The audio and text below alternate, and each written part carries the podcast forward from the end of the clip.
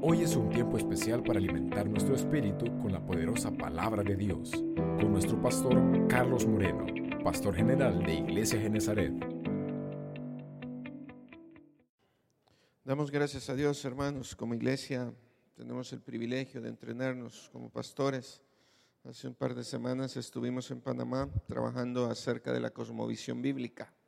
La cosmovisión bíblica, hermanos, es algo muy importante que pronto van a ver, a ver acá y vamos a estar trabajando un material, hermanos, el cual queremos tomarlo y ver de alguna u otra manera nos haga crecer. Quieras o no, a veces como líderes nos sentimos, hermanos, a veces frustrados, y ocupo esta palabra con todo respeto, hermanos, porque sí son materiales muy importantes, los cuales quisiéramos ver a una iglesia la cual está siendo transformada, una iglesia la cual está caminando, y no digo que no lo está haciendo, pero sí quisiéramos ver una iglesia más efectiva en todas las áreas de la vida.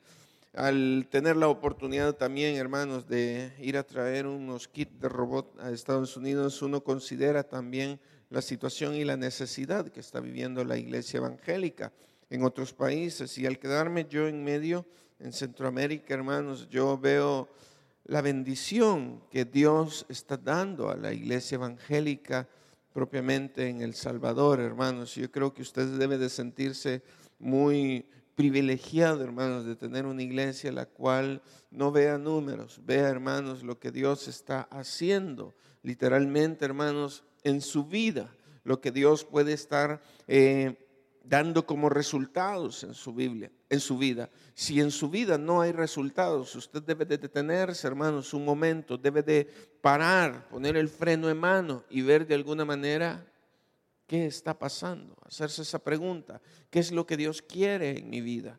Lamentablemente, hermanos, la iglesia, como veíamos en Panamá, se ha dedicado, hermanos, a ver números, números y números y números. Y como bien me decía, hermanos, una persona, la iglesia se ha dedicado, hermanos, a simplemente eh, tener los mismos, eh, las mismas costumbres, las cuales fue sacada de otra iglesia o de otra religión como por ejemplo eh, siempre tenemos eh, la referencia de la mega iglesia en nuestro Salvador, pero al hacer un análisis de esa mega iglesia, muchos de los miembros de la iglesia, hermanos, la cual asisten ahí, son miembros los cuales llegan a dejar la limosna, la limosna en la cual daban en la religión romana, daban esa limosna y siguen dándola. Si usted contabiliza esos miembros, son alrededor casi de 8 mil los cuales están asistiendo a esa mega iglesia, por ética no se lo digo, pero hermanos, al ver eso están dando una limosna de un dólar. Entonces, si dan una limosna de un dólar, quiere decir que si son 8 mil miembros, están recibiendo, hermanos, 8 mil dólares. Al recibir esos 8 mil dólares, hermanos, cada domingo usted multiplica y qué bueno, ¿verdad? Sí, el pastor va creciendo, los templos van creciendo, está haciendo una gran cosa, ¿verdad? Y qué bueno, hermanos, porque quiera si uno el líder, el cual está al frente, debe de tener ese crecimiento, debe de dar un ejemplo, porque entonces, ¿cómo voy a venir yo, hermanos, y ser un pastor el cual le hable de venir al Evangelio, a la palabra, que esto nos va a transformar? Yo no le estoy diciendo que le va a ser rico, pero tiene que darle una nueva imagen. Alguien el cual, hermano, usted proyecte que el Evangelio que estamos predicando funcione en cualquier área de la vida.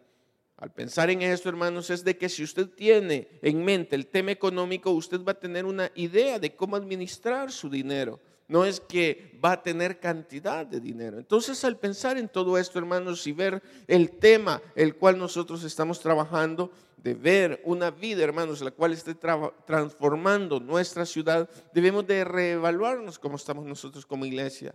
Si somos una iglesia, hermanos, la cual tenemos alrededor de 120 miembros, si tenemos esa cantidad, hermanos, si dan un dólar cada uno, serían 120 dólares. Entonces seguimos con la misma limosna. Pero algo que yo estoy viendo en Iglesia Genezaret que no es así, hermano.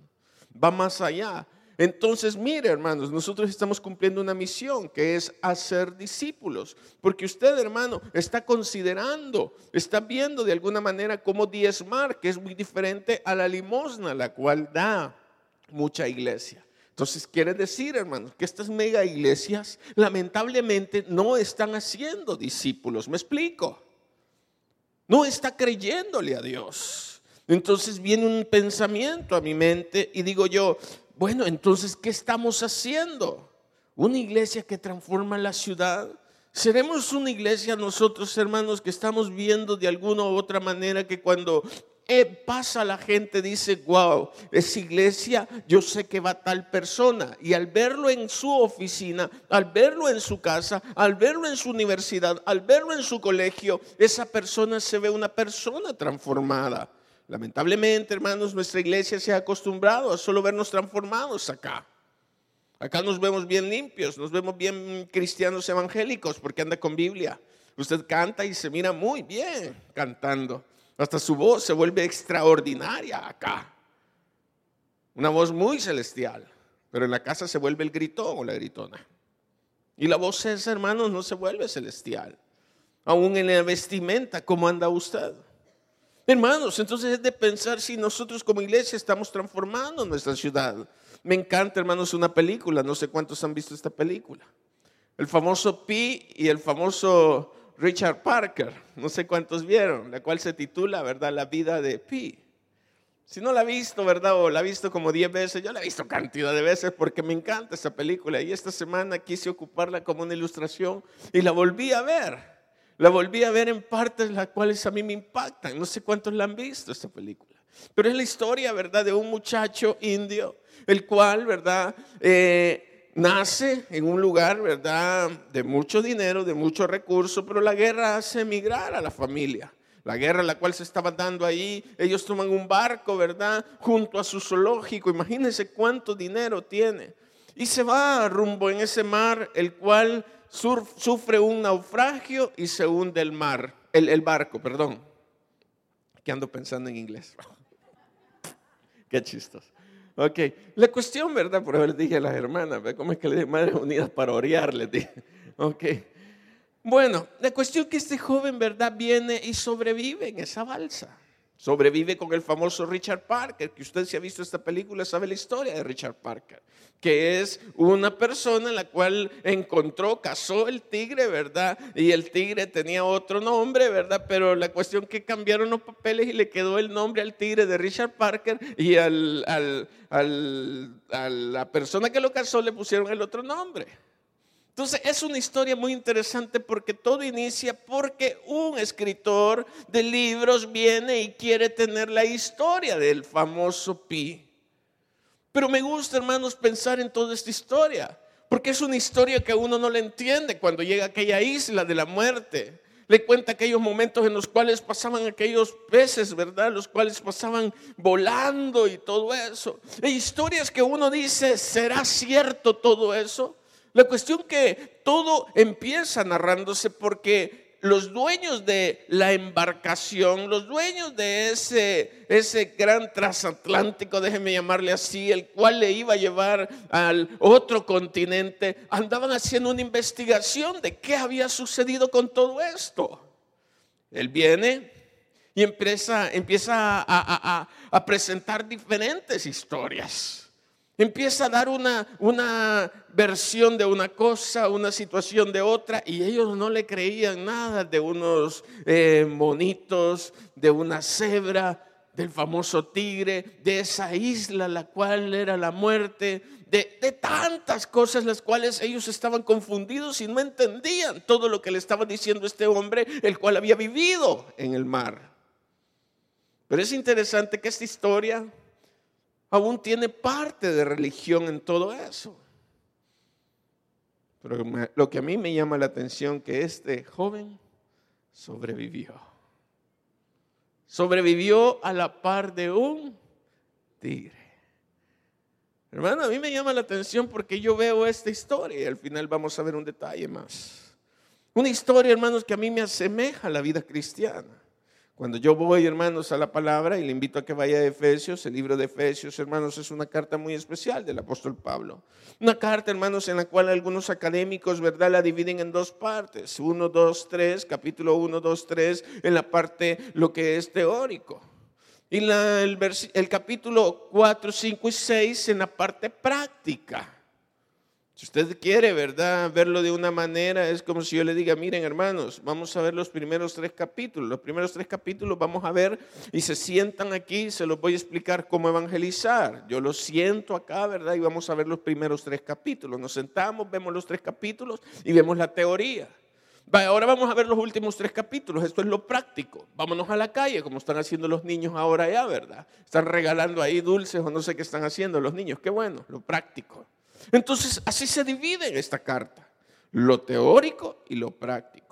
Y vamos a ver lo práctico en el capítulo 4. Una parte, hermanos, muy interesante, donde el apóstol Pablo estaba preocupado por el propósito de este libro. Un propósito, hermanos, muy interesante, porque cuando él regresa del tercer viaje misionero, hermanos, Pablo en el año 57 después de Cristo, hermanos, mira, hay una situación en la cual él viene diciéndole a la iglesia, oiga, cuídense de los malos maestros que están enseñando en ese momento. Pero también estos malos maestros, hermanos, los cuales han venido de afuera, y de los creyentes también, los cuales andan ahí alrededor, que son profesantes de enseñanzas y situaciones prácticas perversas.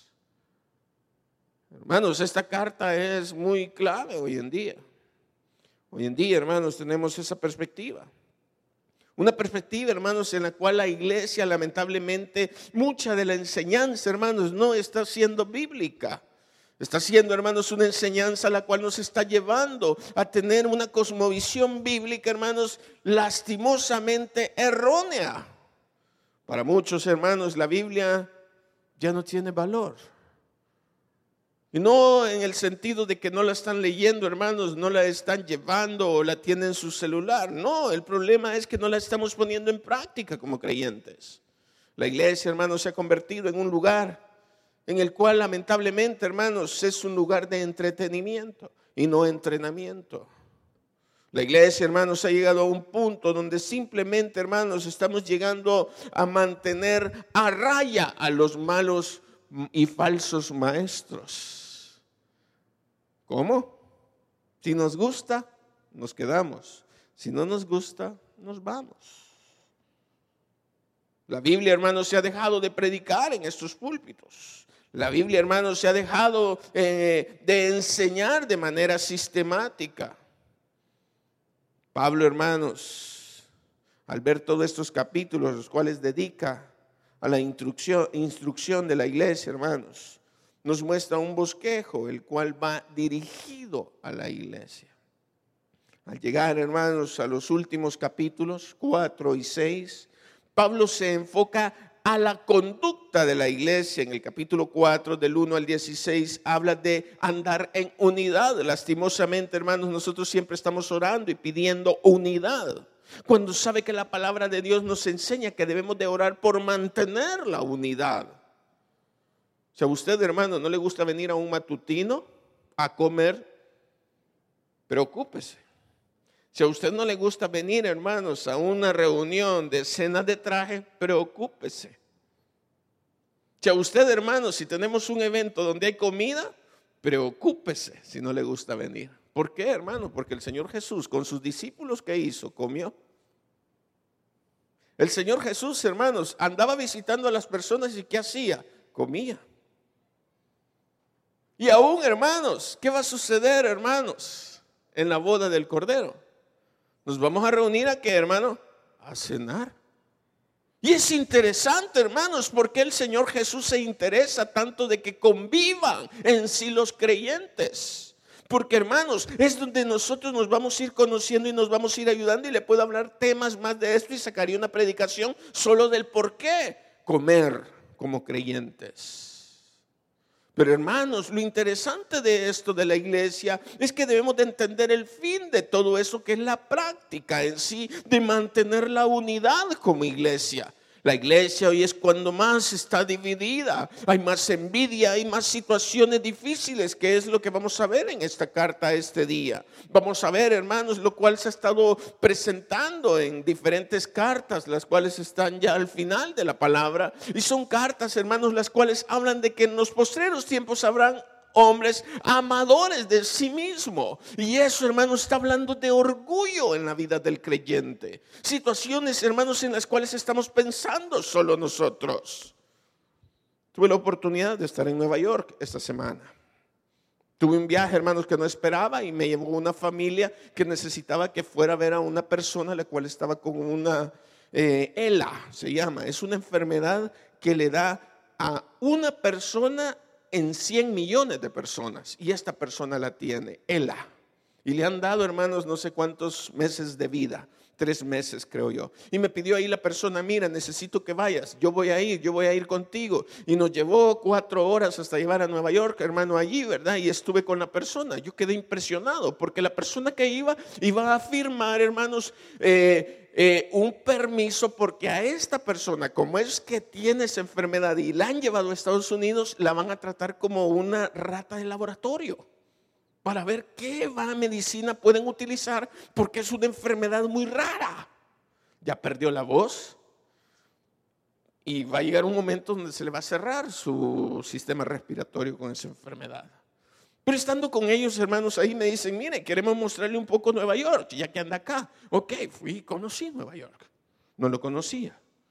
Hermanos, me llamó la atención porque me dice, mire, a partir de aquí, de esta cuadra, hasta las que vienen y todos esos edificios son los edificios de los millennials. El vivir ahí cuesta un millón y medio de dólares un apartamento. El apartamento consta nada más de una cama, la cocina y nada más un cuarto de estudio y su baño. Punto. Un millón de dólares y medio de dólares. Ahora mire, el concepto de la persona a la cual es acá millennials. Y la persona que andaba allí, ¿verdad? Un creyente me decía, mire, los millennials aquí, ¿verdad? Los va a ir identificando por su coche. Andan un coche. Ah, qué bueno, al menos tienen hijos. No, me dice. ¿Sabe qué va ahí? Y van los, los chicos ahí, las chicas ahí con su cochecito y todo, los que tienen para comprar ese tipo de coche.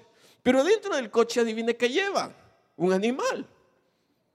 Un perrito. Un gato. Porque ahora se ha redefinido la idea de familia. Pareja ahora es que una persona y un chuchito. Es que esta es mi pareja. Yo confío más en mi perrito que en un hombre. Ay, mi perrito es tranquilo. No, dice el hombre, yo confío en mi perrita que en una mujer. Y me dice, mira, tienen tres características los millennials. Número uno, la seguridad. A ellos les encanta estar seguros. Todo lo que van a hacer debe de estar seguro. Es por eso que las compañías de seguros se han disparado. La mayoría de millennials quieren tener seguro en su mente. Entonces ellos quieren tener, ¿verdad? Una mentalidad de donde van a ir, tienen que estar seguros. Millennials no lo va a hacer llegar al seguro social, ni pagar seguro social. Hermano pensionado, preocúpese porque no va a haber dinero para su pensión. Segundo, el millennials lo que le interesa es el salario. Lo primero que pregunta, ¿cuánto me van a pagar? Por un dólar de diferencia, un millennials no le trabaja. Y lo tercero, un, millennials lo que hace es, y lo que le preocupa es vacación. Vacación. Pide su trabajo, oye, mira, ¿cuánto me vas a pagar? Ok, ¿me vas a dar qué seguridad me das? ¿Qué voy a estar haciendo acá? Oye, mira, ¿y cuántos días de vacación son? Pero esto nos está llevando, hermanos, y lo menciono porque nos está llevando a un egocentrismo. Hoy en día, hermanos, los jóvenes no quieren casarse, los jóvenes quieren probar, ¿verdad? Y quieren ver que de alguna manera, ya cuando están viejos, tenemos hijos. No, si ya no, ¿y para qué? Si ya estamos viejos. Ya viajamos, ya paseamos, tenemos dinero. Hijos, ¿para qué? Mejor me quedo solo. Los jóvenes lamentablemente, hermanos, van a llegar a un punto bien difícil hoy en día, donde déjeme decirle que sale aquel dicho. Alguien que es viejo es difícil de enderezar. Y es donde el matrimonio, ¿qué? No va a funcionar.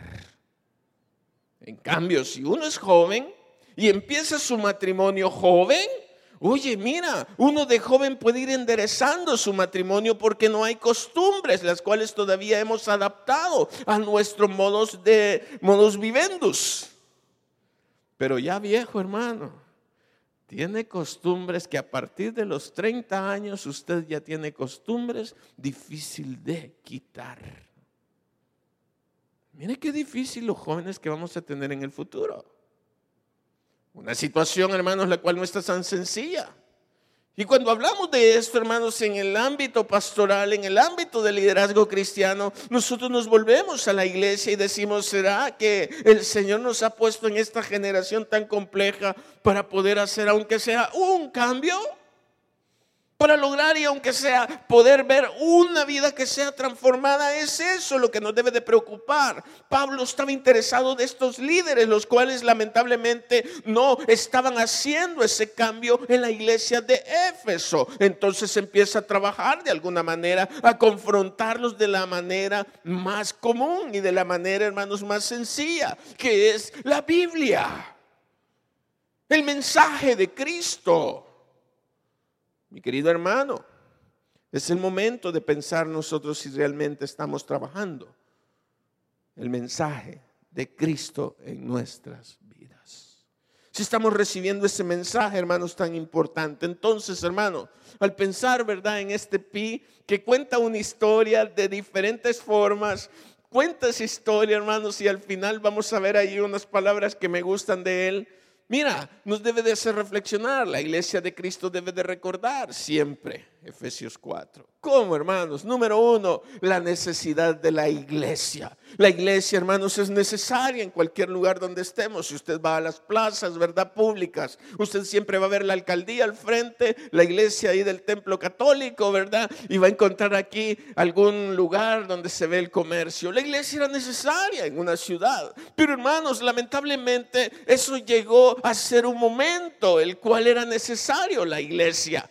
Pero al hablar, hermanos, nosotros como iglesia evangélica, ¿sabe qué, hermanos? Si solo salimos allá al parque vamos a encontrar como 20 mil iglesias evangélicas, pero no estamos, hermanos, haciendo la tarea la cual nos corresponde. Entonces, miren, en un mundo tan necesitado, en un mundo tan difícil, Pablo empieza acá, hermanos, a pensar en todo esto. El versículo 17 nos narra, hermanos, acá después de venir y hablar de esa unidad que debe de mantenerse, dice, la nueva vida en Cristo. Esto pues digo y quiero en el Señor.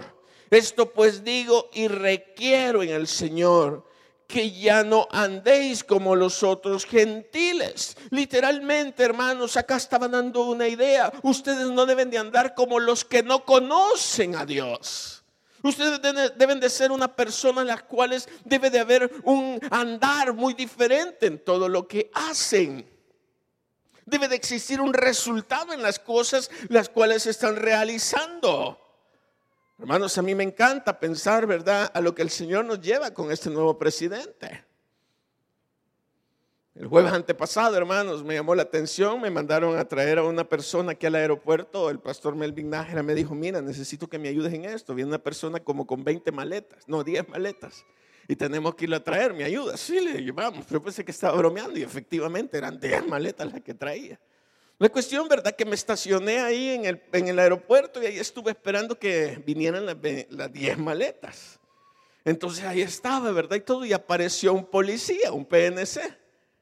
Entonces me sale, ¿usted es el pastor Carlos Sí, le digo, hola, mucho gusto. Y efectivamente yo lo conocía desde hace mucho tiempo. ¿Qué tal? Me dice, ¿cómo está? Mire, ya me muevo solo. No, no, no, hay que Me dice, ya le conozco, no hay problema. Gracias a Dios, dije.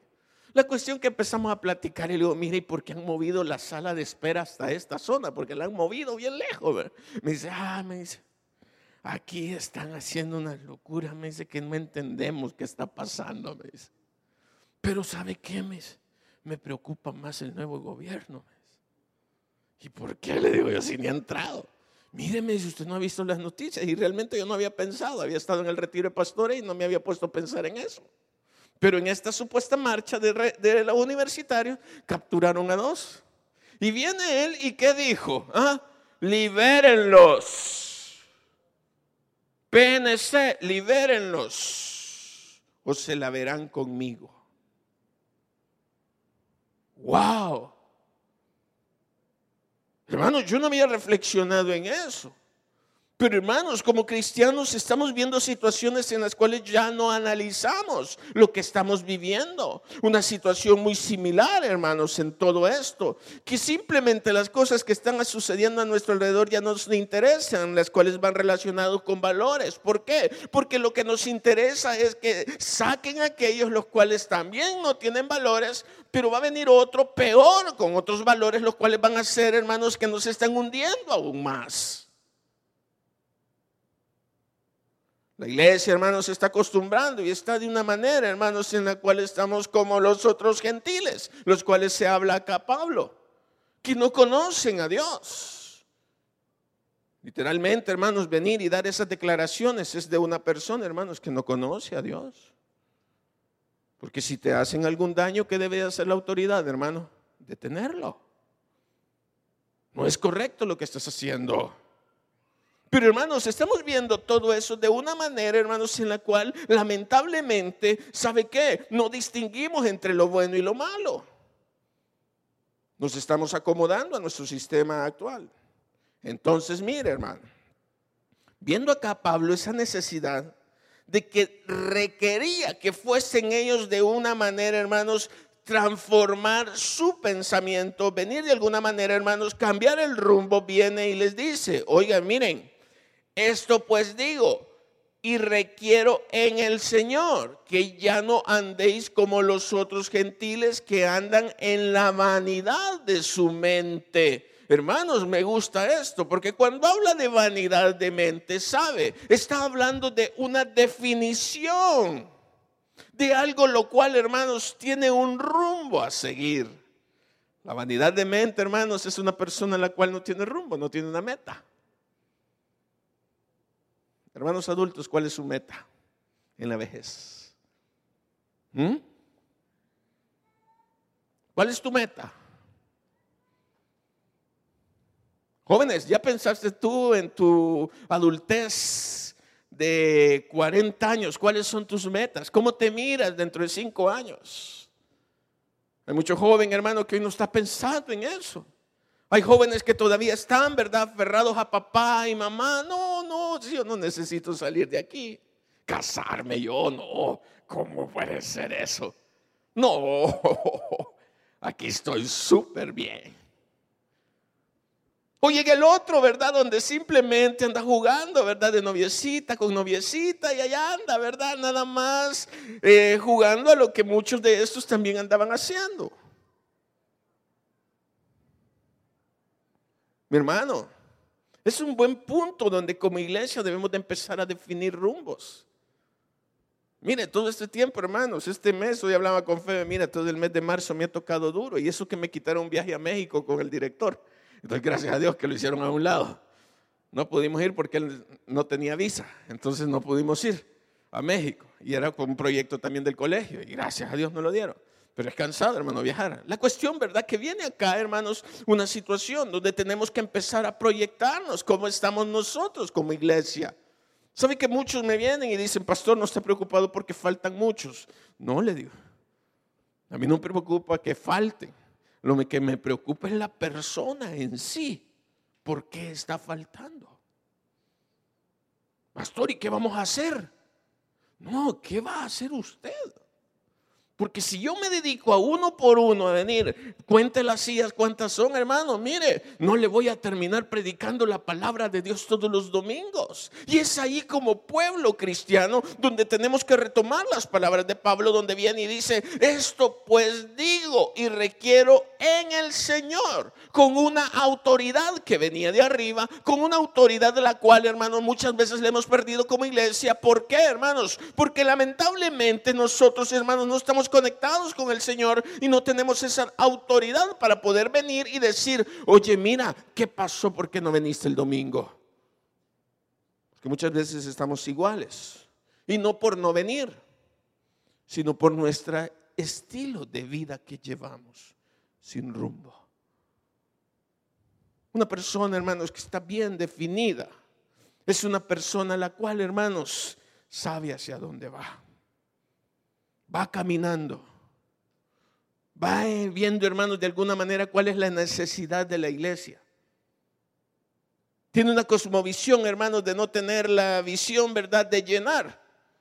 Y luego que está llena, se da cuenta de que no es lo correcto. Platicaba con un pastor esta semana y me decía, mira, en nuestra iglesia hay 17 mil miembros. Wow, 17 mil miembros. La mayoría son congresistas de Estados Unidos. Son gente política de allá. La cuestión que el pastor anterior nos llevó a esto.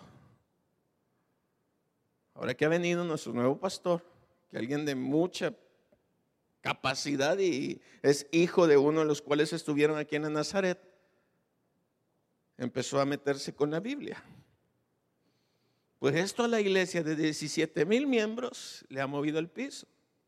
Y han descubierto que adivine cuántos miembros son los reales de la iglesia. Mil. Mil. Porque los otros son personas transitorias que llegaban, se sentaban, se iban, venía otro por curiosidad y todo. Pero cuando se empezó a predicar la palabra de Dios, las cosas cambiaron. Se empezó a ver el, faltante de dinero, se empezó a ver la situación de baja de personas, porque viera, la gente decía, es que ya no se siente ahí.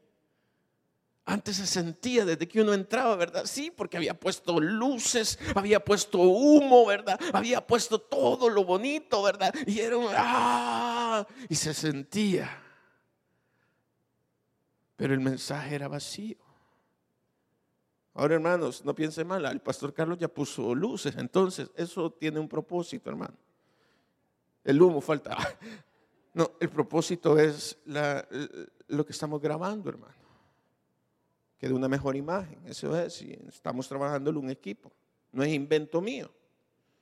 Es para eso, tenemos un propósito.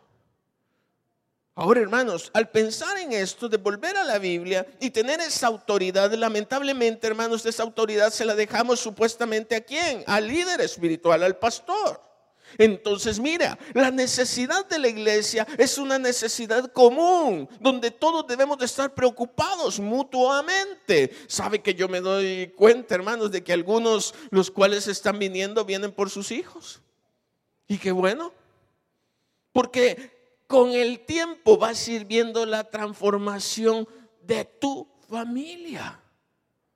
Porque a tu hijo le estás dando una idea, hermanos, de lo que es la iglesia en sí y de la necesidad de poder estar acá. Entonces, hermanos, volviendo a la palabra y viendo acá, hermanos, eso de la vanidad de mente, de que no tenían un rumbo, de que no sabíamos hacia dónde íbamos, nosotros, hermanos, como iglesia, sabemos hacia dónde vamos. Y mire, lo que tenemos que hacer nada más es instruirle a usted, cuidarle a usted a los que podemos ser. Ahora, versículo 18, teniendo el entendimiento que, hermano, entenebrecido, ajenos de la vida de Dios. ¿Por qué, hermanos? Por la ignorancia que en ellos hay. Wow, hermano. Al ver estas palabras, de veras a mí me conmueve y me preocupa el entendimiento entenebrecido. No hay claridad de pensamiento. No hay claridad. No hay claridad, hermanos. Entenebrecido que es, hermanos, es algo oscuro, ¿verdad? Con telas de araña, donde si usted entra, ¿verdad? Da miedo. Óigame, mire, el entendimiento así lo tenían estas personas. Y es una idea, hermanos, la cual usted no está pensando, no está teniendo algo bien claro. Si usted quiere sabiduría para una decisión, ¿qué tiene que hacer, hermano? Pídasela al pastor, dice la, Biblia. Así dice, hermano. ¿Qué dice? Pídesela a Dios. Hermano, yo no estoy enojado de que vengan y me pregunten o me pida consejo. Pero muchas veces, hermano, me preocupa porque es algo bien obvio. Es algo bien lógico lo que tiene que, que hacer. Hermanos, yo lo vivía ahorita que estaba ahí en el extranjero. Mire, pastor, fíjate que nos queremos casar. ¿Y qué hacemos? Cásense. Cásense. Hermano, que usted no me cree, le dé risa. Es una realidad. Pero detrás de eso iba otra cosa, porque ya están viviendo juntos. Entonces lo que querían escuchar es otra cosa. Y mire, no se extrañe que aquí estamos viviendo lo mismo. Pastor, nos queremos casar. ¿Por qué? Porque te estás quemando. Que no has podido dormir junto es otra cosa, pero ya andas por ahí haciendo saber qué. Oye, si te quieres casar, ¿cuáles son los pasos? Haz bien las cosas, comprométete, pide permiso, Haz bien las cosas. Ay, pastor, usted tan retrógrada que es. Es que el problema, ¿sabe qué? Que estamos enfrentando una generación de un pensamiento entenebrecido. Y lo segundo, hermanos, lo que dice acá. Mira, lejos de Dios, lejos de la vida de Dios. ¿Por qué, hermanos? Porque simplemente son que ignorantes. Pero mire qué interesante esta palabra, hermanos. Porque no habla de la palabra de Dios ¿Sabe que estas parejas que me veían allá? Líderes de alabanza, maestros de escuela dominical, conocían más de la Biblia que yo. Pero sabe, ahí está bien claro, la vida de Dios. Hacer efectiva la palabra en tu vida. Una cosa es que tú tengas una, un devocional y otra cosa es que tengas una vida de devocional. ¿Me explico? Porque yo te puedo ver acá, ¿verdad? Una persona que viene a orar y mire hermano, ya vamos a cerrar, vamos a poner la alarma, se puede ir. Y en la mañana, tin, pastor, quiero venir, me abre el templo que he venido a orar. Entonces, sí, qué bueno, ¿verdad? Que esta hermana viene a orar, pasa todo el día orando acá, pero tu vida se nota. Pero si pasa toda la vida, pastor, venga a levantarme, que no me puedo levantar. No, hombre, hasta en eso se debe de notar. Vienes, te arrodillas y, qué bonito ver, ¿verdad? Que te levantas y todo, pero a ver, ay, no te arrodillas entonces. Porque, hermanos, nuestra mente está entenebrecida de situaciones en las cuales debemos de ser sabios, como dice acá la palabra. Lamentablemente, hermanos, la iglesia ha venido y no entiende ese propósito por el cual es la iglesia en sí. La iglesia, hermanos, simplemente está viviendo y manteniendo simplemente líderes. Y líderes los cuales se están aprovechando de la iglesia, están haciendo cosas, hermanos, las cuales no dan cuentas claras, no se ve, hermanos, algo lo cual pueda ser floreciente para la iglesia, algo, hermanos, lo cual no puede ser satisfactorio para la iglesia, porque, hermanos, la misma iglesia no está saliendo del hoyo en el cual está viviendo. La iglesia, hermanos, ha perdido ese rumbo, está viviendo como esta gente. Lamentablemente, hermanos, como termina el versículo 18, por la dureza de qué, hermanos, de su corazón. Entonces, hermanos, al ver esta situación, al pensar que la iglesia nació en un mundo, hermanos, y la naturaleza de ese mundo vio la necesidad y el propósito de la iglesia, viene otra situación. Viene acá, hermanos, la condición del hombre. Y acá viene, hermanos, ya Pablo, y a partir del versículo 19, hermanos, viene ahí y ya especifica allí lo que es la condición en sí del hombre. No se vaya a asustar, hermanos, con esto, pero es algo lo cual estamos viviendo también como iglesia los cuales, al tener esa dureza del corazón, mostraron en la práctica ya lo que es la dureza del corazón. Los cuales, después que perdieron toda sensibilidad, se entregaron a qué, hermano? A la lascivia para cometer con avidez toda clase de impureza. Claro, Romanos, ¿verdad? Nos narra toda esta situación. Y usted puede comparar la iglesia que pudo haber estado viviendo en esta misma condición. Pero déjeme decirle que cuando habla de avidez, habla de una avaricia, habla de una situación, hermanos, en la cual querían tener las cosas. Hoy en día sí estamos. Hoy en día, hermanos, estamos viviendo un momento en el cual, hermanos, nuestra vida está ajena a Dios, entonces nos hemos vuelto qué? Insensibles. Gracias a Dios por las redes sociales, ¿verdad? Pero qué preocupante también las redes sociales. Bueno, yo vengo asustado, así les digo. Yo allá andaba, ¿verdad? Y los primeros días no tenía datos, andaba, hey, me regala la clave. me regala la clave, llegaba al lugar, me regala la clave, andaba. Pero me llamaba la atención que a veces me despertaba, ¿ya viste el accidente que hubo allá? Y yo, ¿cuál? Mira, yo, ay, wow. Nos hemos vuelto insensibles. Insensibles aquí en la iglesia, hermano. Al hermanito, Dios le bendiga. De lejitos, mejor. Ah, pero si es el hermano tal, vea, ¡ay, qué bueno verte! Soltámelo, qué bueno verte. Hermano, tenemos que ser más sensibles. La sensibilidad se nos ha ido, hermanos. Y aquí es donde estamos viendo eso. Tal vez no tenemos que ir a la profundidad del texto acá, a lo que se refiere, hermanos, toda esa verdad lascivia, con todo lo que cometer, hermanos, esas situaciones las cuales, hermanos, son impuras. Pero hay situaciones, hermanos, que se notan que son impuras. Si yo preguntara, ¿nos podemos el nombre de todos, hermanos? Cuando te saludas, te dices tu nombre. ¿Sabes quién es? ¿Sabes quién es él? ¿Quién es ella? Usted va a la iglesia, qué bueno. Mire, por eso es mejor tener una iglesia pequeña. Porque te conoces, se preocupan por ti. Pero a veces las iglesias grandes, hermanos, nadie se preocupa por uno y ahí va, a ver si se murió, así hace un mes lo enterramos. Pero también la culpa la tienes tú, hermano porque no te dejas notar. ¿Por qué, hermanos? Porque muchas veces hay pecados de estos en tu vida.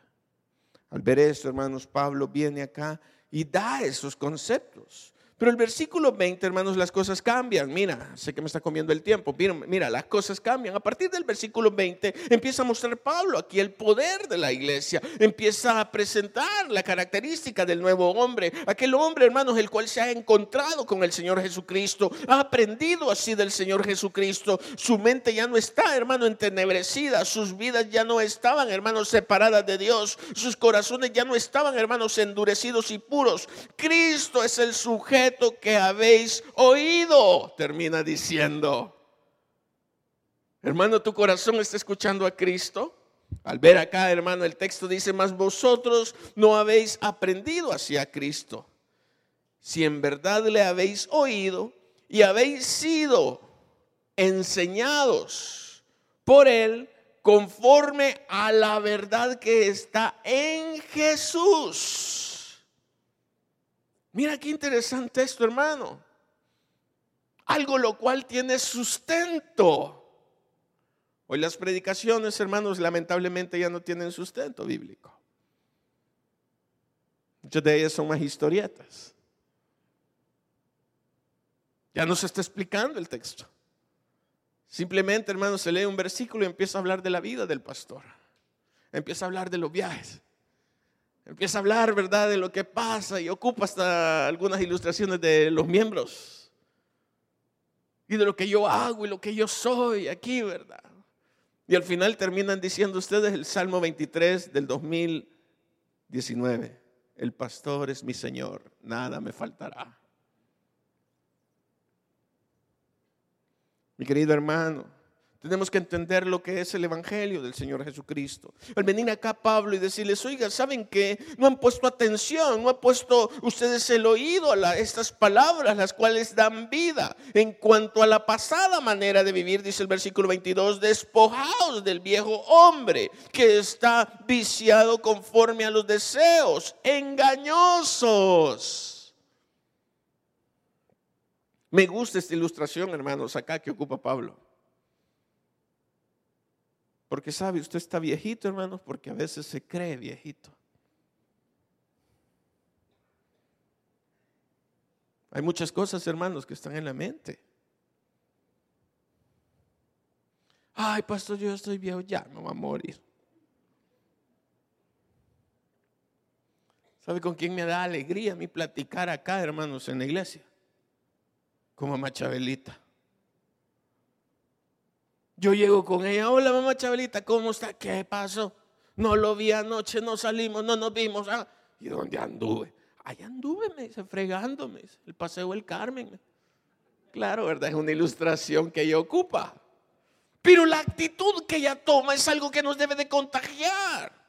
Pero hermano, de acuerdo a lo que tú estás pensando, mira qué interesante, despojaos del viejo hombre, dice así. En cuanto a la manera de vivir, despojaos del viejo hombre que está, ¿qué hermanos?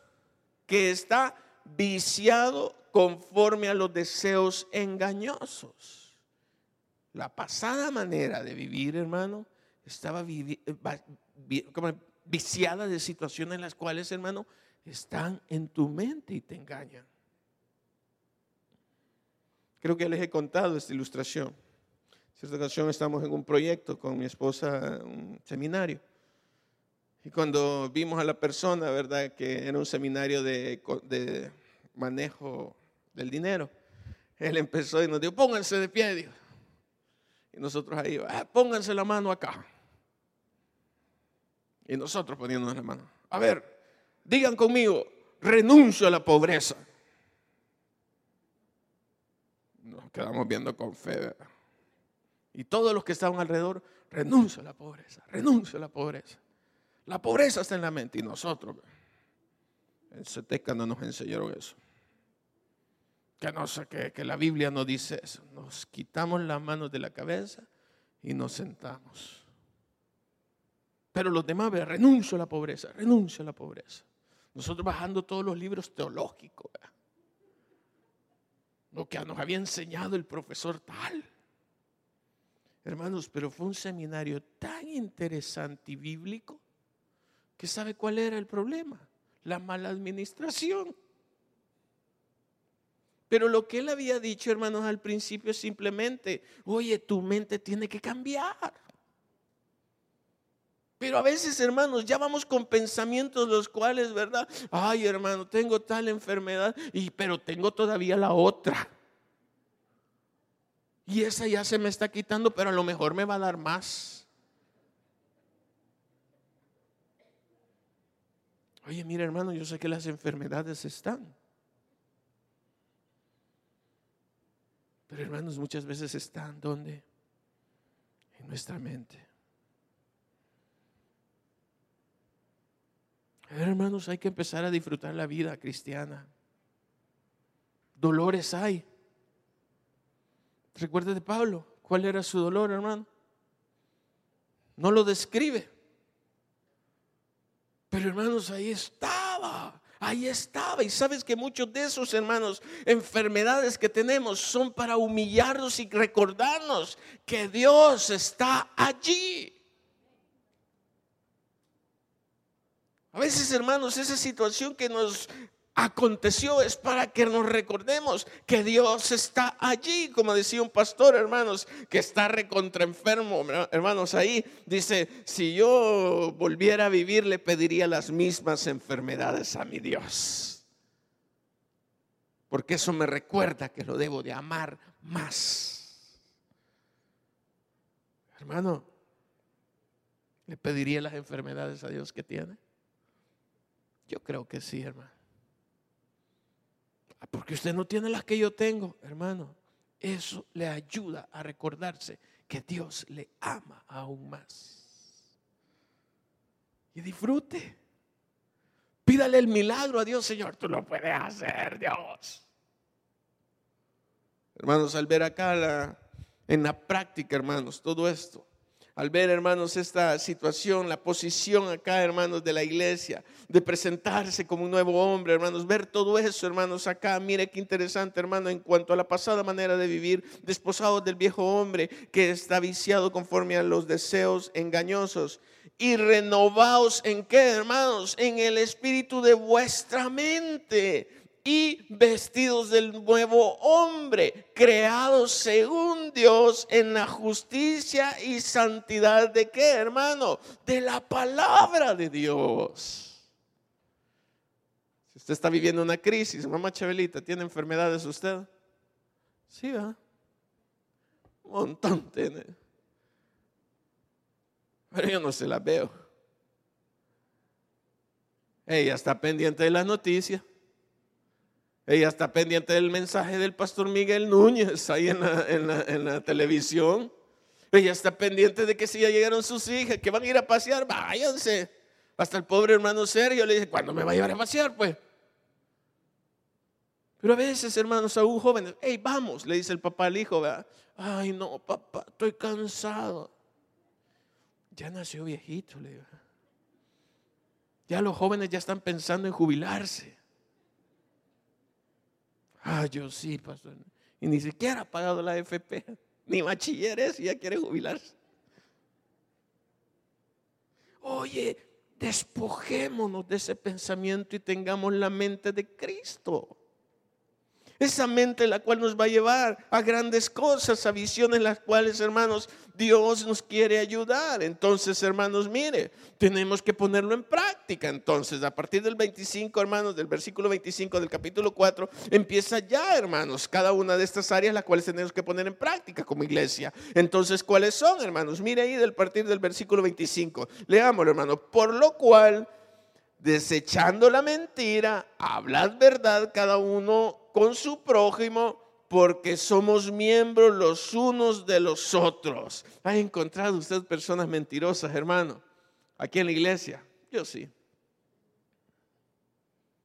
Ahí voy a orar por usted, pastor. ¿Oró? Que Dios le bendiga. ¿Cuántas veces, hermano, le han dicho eso? Y le han dado, aunque sea, hermano, un churrito de aquello, que vale 10 centavos.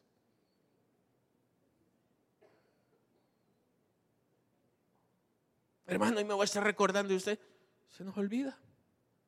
Nos metemos a tantas cosas y se nos va la idea. Hermano, mira, entonces estamos viviendo en mentira. Hay mentira constante en nuestras relaciones acá como cuerpo de Cristo. Y mire, cuando empieza acá Pablo a diseñar, a, a, decir, hermanos, cada una de estas situaciones, las cuales, hermanos, son vergonzosas. Qué pena qué pena. Airaos, pero no pequéis. Bueno, las cosas van a estar en la iglesia. Enójense. Sí, peleense. Sí, sí, fueran todos igual que Carlos Moreno, fuera un lío acá. Pero somos diferentes y, y nos enojamos. Tu matrimonio se enoja de vez en cuando. Y qué bueno, ¿verdad? Sí, nos enojamos. Pero qué bonito, ¿verdad? La reconciliación. Amén. Pero mira, qué importante es eso en la iglesia. Yo quiero invitar a algún hermano, el cual sienta algo por otro hermano a que arregle la cosa. Si usted siente algo contra mí, hermano, acérquese conmigo. Si hay algún enojo, acérquese. Pastor, mire, no me gustó lo que me dijo, a mí me lo han dicho. Y le agradezco a esa persona. Aunque no me gustó la forma en que me lo dijo, ¿verdad? Pero se lo agradezco. Porque uno, hermanos, tiene que entender que debemos de airaros, pero no pequéis. Entonces, hermanos, mire, si viene acá, hermano, de arreglar esa situación rápido, no sigo predicando en esto, sigo más adelante, ni deis lugar al diablo, el que hurtaba, no hurte más, sino trabaje haciendo con sus manos lo que es bueno, para que tenga que compartir con el que padece necesidad. Entonces, hermano pastor, ¿cree que no es bueno estar regalando? ¿Qué opinan ustedes? ¿Sabe, hermanos, que hoy estamos viviendo como estamos por estos periodos que han pasado de mantener tanta gente? Se ha regalado a diestra y a siniestra, hermano. Y ahora viene el caos. Un caos, hermanos, el cual otros países no pueden salir, como por ejemplo Argentina. Argentina, hermanos, recibió tantos regalos en los gobiernos, hermanos, usted sabe cuáles son, que ahora, hermanos, están viendo de alguna manera cómo salen. ¿Por qué? Porque la mayoría, como le regalaban, no quieren trabajar. Y quien trabaja, ¿qué sucede, hermanos? Va a tener aún para repartir. ¿Quién lo dice, hermanos? La palabra de Dios. Ahora, que otro está caño, ¿verdad? Es otro pecado que usted tiene, hermano. Pero mire, ahorita que no están mis papás, yo quiero aprovechar a hablar de ellos. Yo admiro a mi mamá. Mi mamá, ¿verdad, Febe? A veces, ay, qué regalón y media. Amén, ¿verdad? Ella regala, cualquier día viene de algún lugar y trae maletas llenas de cosas para regalar. Y nosotros, ay, tu mamá lo que lleva, mis hermanos, ay, mi mamá que dice que para qué. Pero a ella nunca le falta nada, hermanos. Siempre anda contenta, ahí anda viendo. Yo le digo, mire mamá, ¿y qué va a hacer? Ay, mire, es que ha invitado a tal familia, a tal familia a comer y nosotros abatidos. ¿Y qué va a dar? Arroz aguado. Es la receta de ella. Esta risa le da porque saben que va. Pero hermano, y nosotros abatidos, vámonos, Fede, no va a alcanzar. Vámonos. Al rato, hermanos, hasta sobreabunda.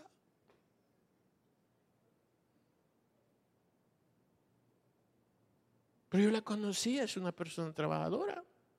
Y como yo le digo a los maestros del colegio y los he tenido aquí sentados, oígame, miren, yo ya viví una persona que era maestra igual que ustedes. Mi mamá en las tardes nos llevaba ahí, a, dar otras clases. Ahí estábamos nosotros haciendo tarea y ella dándole clase a dos niños más.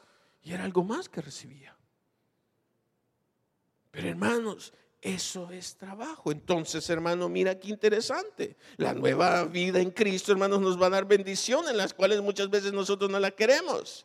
El que hurtaba no hurte más, más si no trabaje. Los haraganes, los cuales, verdad, aquellos los han mantenido y no hayan que hacer ahora porque ya se va a acabar y que ya nos van a echar. Hagamos un sindicato para que no nos echen. Que Hermanos, es preocupante esto. ¿Qué sucede? ninguna palabra corrompida salga de vuestra boca, sino la que sea buena para la necesaria edificación. Hermano, ¿cómo nos estamos edificando? ¿Mm? ¿Qué estás diciendo? ¿Qué cosas positivas decimos? Es tarde, hermanos, pero voy avanzando acá rápido. Si salen esas palabras, hermanos, para la edificación,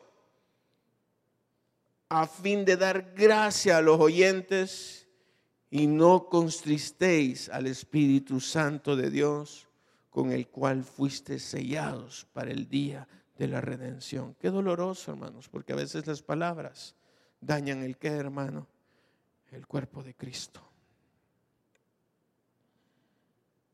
Y si yo quisiera, hermanos, a veces usar algunas palabras y enojarme por lo que he visto, yo hubiera acabado la iglesia. Pero a veces, hermanos, ¿qué hago? Señor, debo de amarlo más, debo de amarla más. ¿Por qué no actúa, pastor? Porque no, no. Que Dios actúe. Claro, uno tiene una medida. Y lo he hecho. ven, hablemos. Pero mira, qué interesante esto, lo que podemos lograr como iglesia si empezamos a cambiar nuestro vocabulario. Quítense de vosotros toda amargura. A ver, hermanos amargados, salgan. No, enojo, ira, gritería, maledicencia y toda malicia. Antes sed benignos los unos con los otros, misericordiosos, perdonándonos unos a otros como Dios también os perdonó a vosotros en Cristo. La iglesia es bien práctica, hermano. ¿Quién hace compleja? Nosotros. ¿Te recuerdas de la historia de Piba?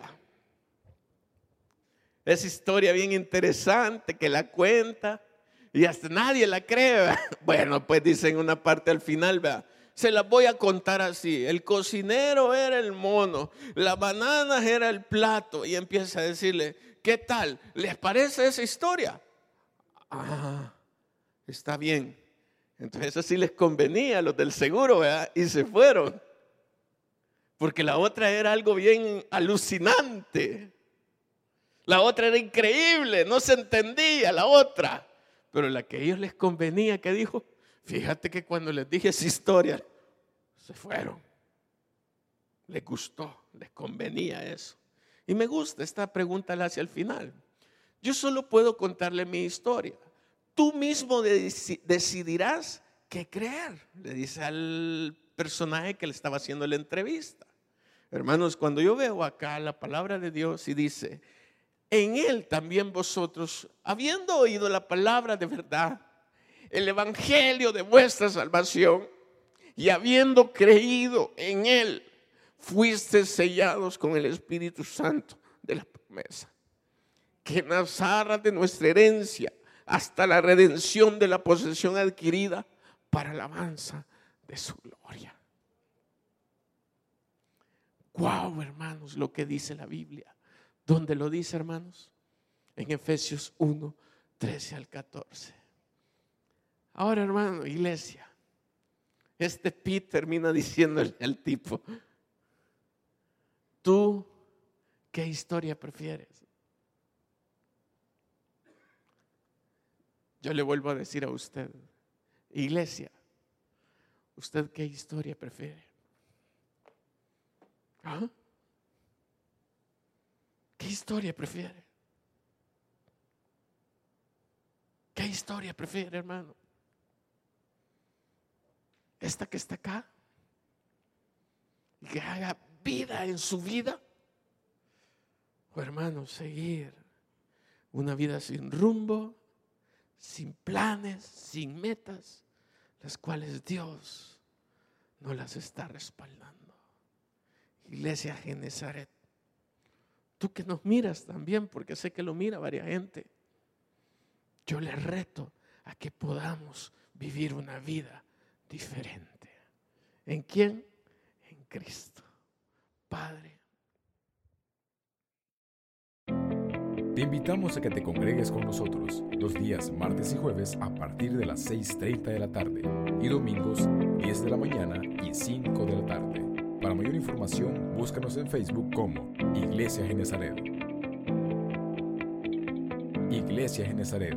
Enseñar, vivir, cumplir la gran comisión.